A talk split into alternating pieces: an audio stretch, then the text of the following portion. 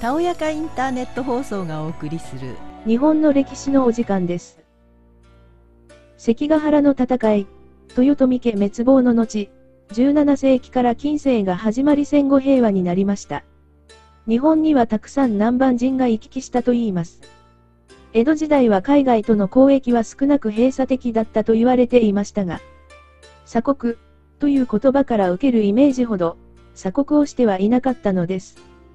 鎖国の語源は、オランダ商館のドイツ人医師、ケンペルが、日本史を表した際、その一部を通訳が、鎖国論として翻訳したことにあります。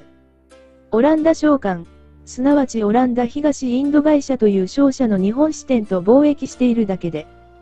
国交すらないわけですから、ヨーロッパ人から見れば、国を閉ざしている、となるのは当然です。しかし、鎖国体制下の日本は、過去最高に外国との付き合いが良かったのです。当時、江戸幕府は、4つの口と、言われる窓口を持っていました。4つの口外交で海外との交易は積極的だったというのが現在の認識となっています。4つの口とは、長崎口、対馬口、松前口、薩摩口の4カ所です。長崎口は、幕府の直轄地ですから、いわば表玄関。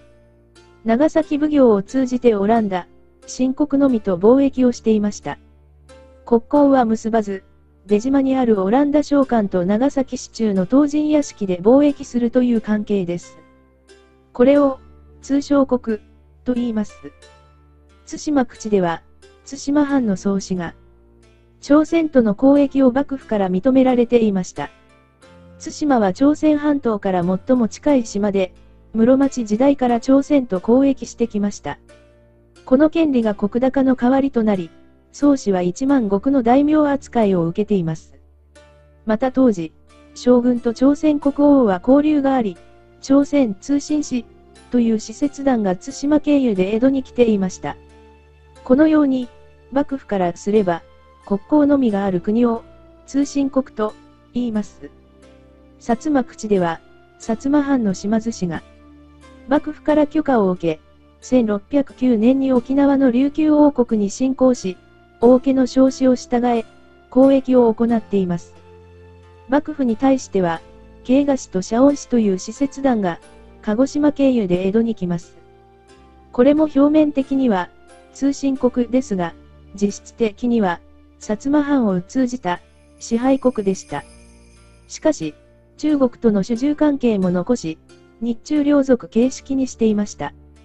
松前口では、蝦夷地、現在の北海道、松前藩の松前氏が、アイヌとの交易を幕府から許可されていました。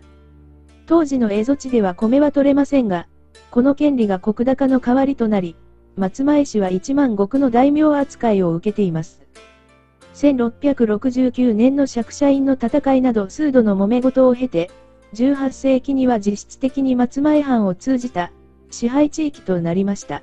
鎖国している割には、オランダと新国、朝鮮、琉球、蝦夷地との交流があります。これは、当時までの日本史上、外交的には最も開かれた状態だったのです。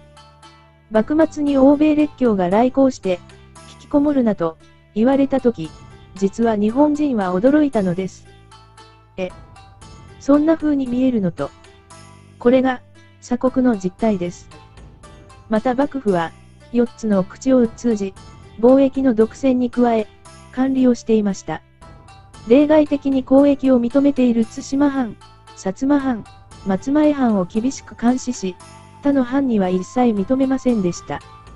幕府だけが財政の1割弱を貿易により賄っていたのです。徳川の平和が265年間も保たれたのは、鎖国政策があったからこそ。欧米や東アジアの揉め事に巻き込まれなかっただけでなく、大名に経済力を付けさせないメリットも大きかったのです。さらに、外国から文化的な影響を受けなかったことは本来マイナスですが、その分、日本独自の文化が花開きます。髪型や衣服、歌舞伎や浮世絵に見られるオリジナル性が、後に観光のキラーコンテンツになる、というプラスにもつながっているのです。